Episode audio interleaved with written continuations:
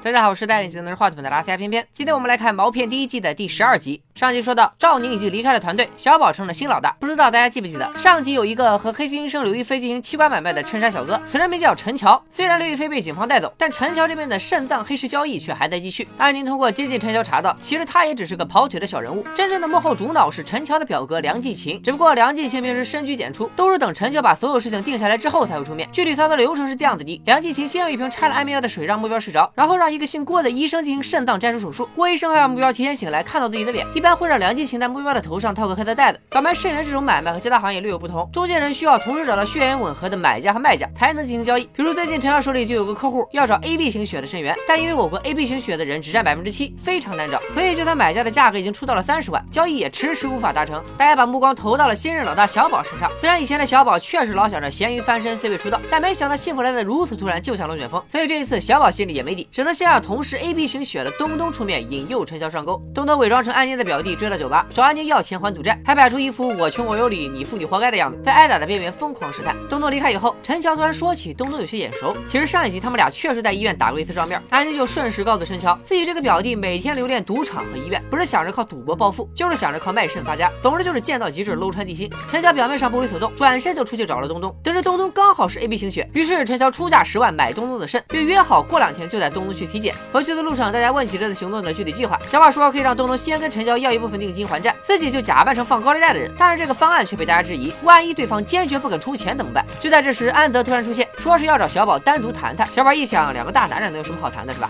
于是一口回绝了他。但安泽暗示性的提到上次从小宝那里偷去的照片，小宝只能跟着安泽去见甜甜。也不知道编剧和甜甜什么仇什么怨，之前甜甜就负责劝赵宁加入狐狸，现在又变成劝小宝加入狐狸，来来去去就那几句，台词都不带换的。唯一多出来的一句就是，如果小小宝不加入，他就把照片的事告诉其他人。没想。到小宝其实根本不 care，说其他人早晚会知道这件事。气急败坏的甜甜告诉小宝，以后四人组的每一次行动，他都会派人阻拦，大不了大家一起玩完。第二天早上，梁继勤正在和买家通电话，有人已经把价格提到了三十五万。就在陈晓想着要不要提前清值价的时候，甜甜突然打来了电话，告诉他们小宝、东东一伙人是骗子。这边一无所知的四人组完全没有察觉到危机。李伟睡过头起来就着急忙慌的奔赴高考的考场，小宝满屋的寻找手机充电器。东东接到了陈晓的电话，和安宁一起来到了目的地。东东上前和陈晓交涉，没想到回头就被梁继勤一个板砖拍晕了。安宁躲在角落里观察，眼一闭一睁，东东就没了。于是他一边跟踪陈乔，一边给同伴们打电话求助。前面提到过，小宝一直在找充电器，所以他此时手机已经没电关机了。而李伟今天要高考，也说回不去。安宁一路跟踪陈乔进了某小区，并把地址发给了李伟。谁知道一进门就被陈乔堵在了屋内。安宁掏出银行卡，说愿意用卡里的四十万换东东的一颗肾，但是陈乔却说小孩子才做选择，他不管是肾还是钱还是美女都想要。就在陈乔要对安宁下手的时候，李伟突然感到一拳撂倒了陈乔，随后两人把陈乔绑了起来。接下来就是李公宅李伟的主场了。痛失高考的他想到了一个。狠招，他先把陈潇丢的烟头磨得锋利无比，然后直接往陈潇的胳膊上划，还说下一刀就是个手腕了。李伟贴心的给陈潇和观众们科普，其实这个割腕啊，致死的成功率只有百分之五，因为血流多了，身体里的血压下降，血就流不出来了。但是如果胳膊失血过多，组织就会坏死，到时候就只能截肢了。就算陈乔运气好，中了那百分之五，真的挂了，但是因为烟头上只有陈乔的指纹，所以也会被当成是割腕自杀。陈乔吓得差点尿出来，立马就说出了做取肾手术的地点。这边梁继奇给东东验过血型之后，通知郭医生晚上八点来老地方动手，然后在东东的头上套了个黑色塑料袋，给东东打。了一针镇定剂。当安宁和李威赶到的时候，手术已经做完了，地上满是带血的棉花。就在偏偏准备为还是处男的东东默哀的时候，事情出现了转机。原来之前那个给梁继勤打电话把价格抬到三十万的幕后买家，竟然就是小宝。作为本次交易的金主爸爸，小宝任性的坚持非要来现场围观清测真假。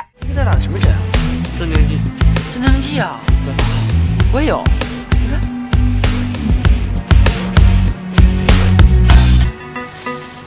就这样，小宝救下东东，反杀梁地勤，来了个狸猫换太子。现在你们知道那个真正被取胜的人是谁了吧？晚上回到家，李伟终于忍不住小宇宙爆发，对着小宝就是一顿狂轰乱炸，责怪他的计划不周，导致自己无缘人生中的第十个高考。安宁和东东也因为小宝启用备用计划却不通知大家而气愤不已。安宁更是放狠话，如果再有下一次，自己直接退出。小宝终于明白了，老大不是那么容易当的。第二天一早，李伟在天台看日出，他问安宁是不是爱上了东东，居然愿意拿全部身家换东东的肾。安宁却说，如果被抓的人是李伟，自己也会这么做。然后说这是赵宁离开的第十天，想他。李伟一听瞬间就炸了啊，不是吃醋啊，赵宁离开的第十天应该是七号，那说明今天才是。是高考的第一天，自己并没有错过。说完就嗨嗨皮皮的考出去了。不是我说，就你这个记性还考上清华呀？说回本集剧情，医学方面的知识无论什么时候都是影视剧的一大软肋，更何况毛片这部小成本的国产网剧。作为一个在黑市上倒卖人体器官的中年人，敢不做配型，仅仅通过确认血型就摘肾换肾的，全中国怕是只此一家别无分号。且不说现实生活中，哪怕配型成功了，都可能出现排斥反应。捐肾之前的各项检查连起来，起码得绕病床两圈才有资格动刀。当然，这些和病情相关的知识，希望看片片视频的小伙伴们在现实中永远都用不上。今天就说到这里吧，拜了个拜。